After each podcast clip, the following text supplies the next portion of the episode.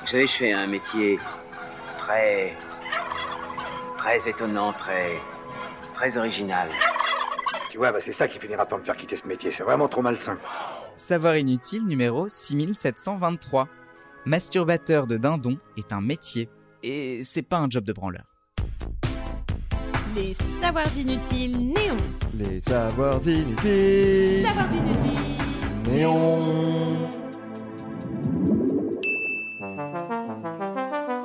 Le titre consacré est Flatteur de dindon. Cet ouvrier, qui bosse dans les exploitations agricoles, recueille à la main le sperme des dindons. Placé en paillettes, des petits tubes fins pour stocker le sperme, la semence servira à inséminer une dinde. Attention, il faut que l'opération ait lieu dans l'heure qui suit. Mais alors, pourquoi des masturbateurs de dindons?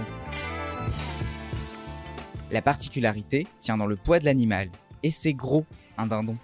En moyenne deux fois plus lourd qu'une dinde. Et la différence mâle-femelle peut aller jusqu'au rapport 5, notamment chez les mâles reproducteurs, justement sélectionnés pour leur poids. Et du coup, l'accouplement avec la femelle s'avère parfois compliqué. En cause, les mauvaises conditions d'élevage aussi qui n'aident pas la libido des volatiles. Et si demain vous voulez vous lancer Qui veut une petite reconversion dans la masturbation?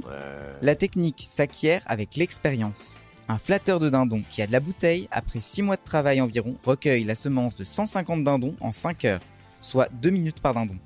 Parenthèse, ce n'est pas si loin du temps d'une masturbation masculine. Selon l'université de Brown, les personnes équipées d'un pénis atteignent l'orgasme en 2 à 3 minutes lorsqu'elles se masturbent.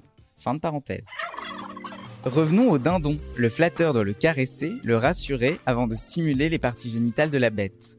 Francine Bradley, spécialiste des volailles à l'Université de Californie, explique la relation flatteur-flatté. Il est nécessaire d'entretenir des rapports réguliers et profonds avec son mâle. Il est avéré que les dindons développent des préférences pour certaines personnes. Ambiance. N'oublions pas que tout ça vise à l'élevage de volailles pour notre alimentation, des volailles toujours plus grosses. En 1929, une dinde moyenne de Thanksgiving pesait 5,9 kg, et ce chiffre a explosé pour atteindre plus du double, 13,6 kg en 2014.